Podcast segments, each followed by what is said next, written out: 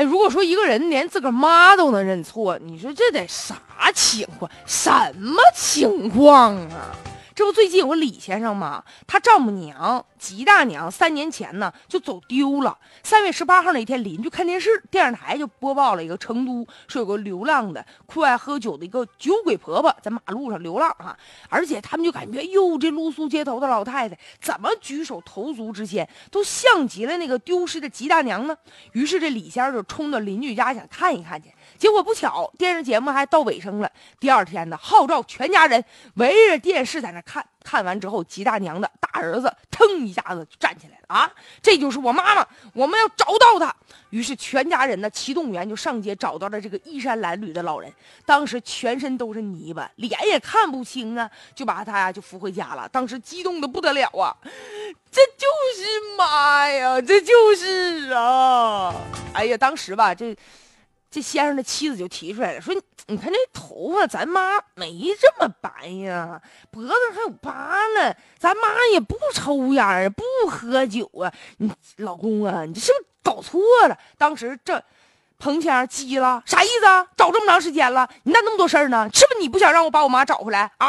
这不像那不像的，这家伙就怒了，把这火气朝他媳妇儿就去了。当时他媳妇儿说：“行，我不说了，行啊。”这彭先生把这个老妈呀接回家了，给他做鱼啊，瞅着这个老大娘就说：“你看看，你看看这吃鱼的动作多像啊！这手这嘚瑟的，这嘚瑟的都像啊，眼睛一眨一眨的。”附近的邻居呢也都跑过来啊，就说：“嗯，像。”就是，就连着彭先生的舅舅到家里来一看，说这就是我亲姐姐了。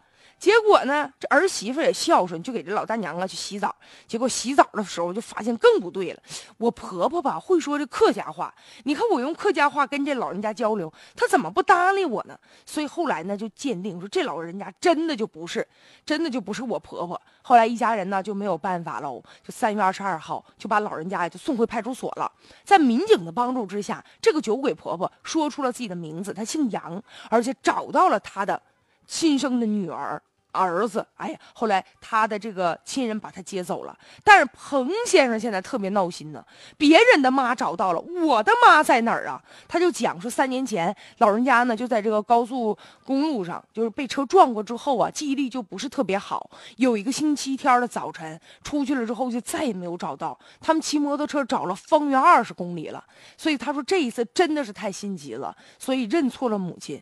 希望吧，大家伙能给帮帮忙。其实在这儿。也真的觉得我们每一个人都应该抱有善意。如果说我们在马路上看到一个衣衫褴褛的老人，或者你感觉这个老人，哎呀，是不是有一点糊涂啊？我们主动上去问一问，哎，说大爷大娘啊，这个能不能找着回家的路了？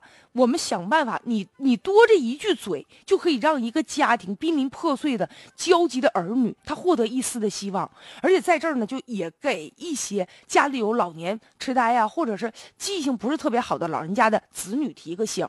你最好啊，是在老人的兜里，或者在他衣服上，你呢揣个小纸条，或者是缝一个电话号码。你在他所有的衣服这个袖子窝过这个边儿这块，你缝上老人叫叫啥名，你叫啥名，或者你留一个电话号码。万一真是走丢了，这样方便寻找啊。所以呢，也是希望就这个。大娘啊，能够赶快的回家。其实当儿女的都会担心。你说现在开春了还成，这冬天的时候那么冷，老人家万一真是神志不是很清楚，就在路边儿委屈一宿的话，有可能啊就会冻坏了。大娘啊，你在哪儿啊？你的儿子找你呢，能不能吃得上啊？能不能穿得暖呢？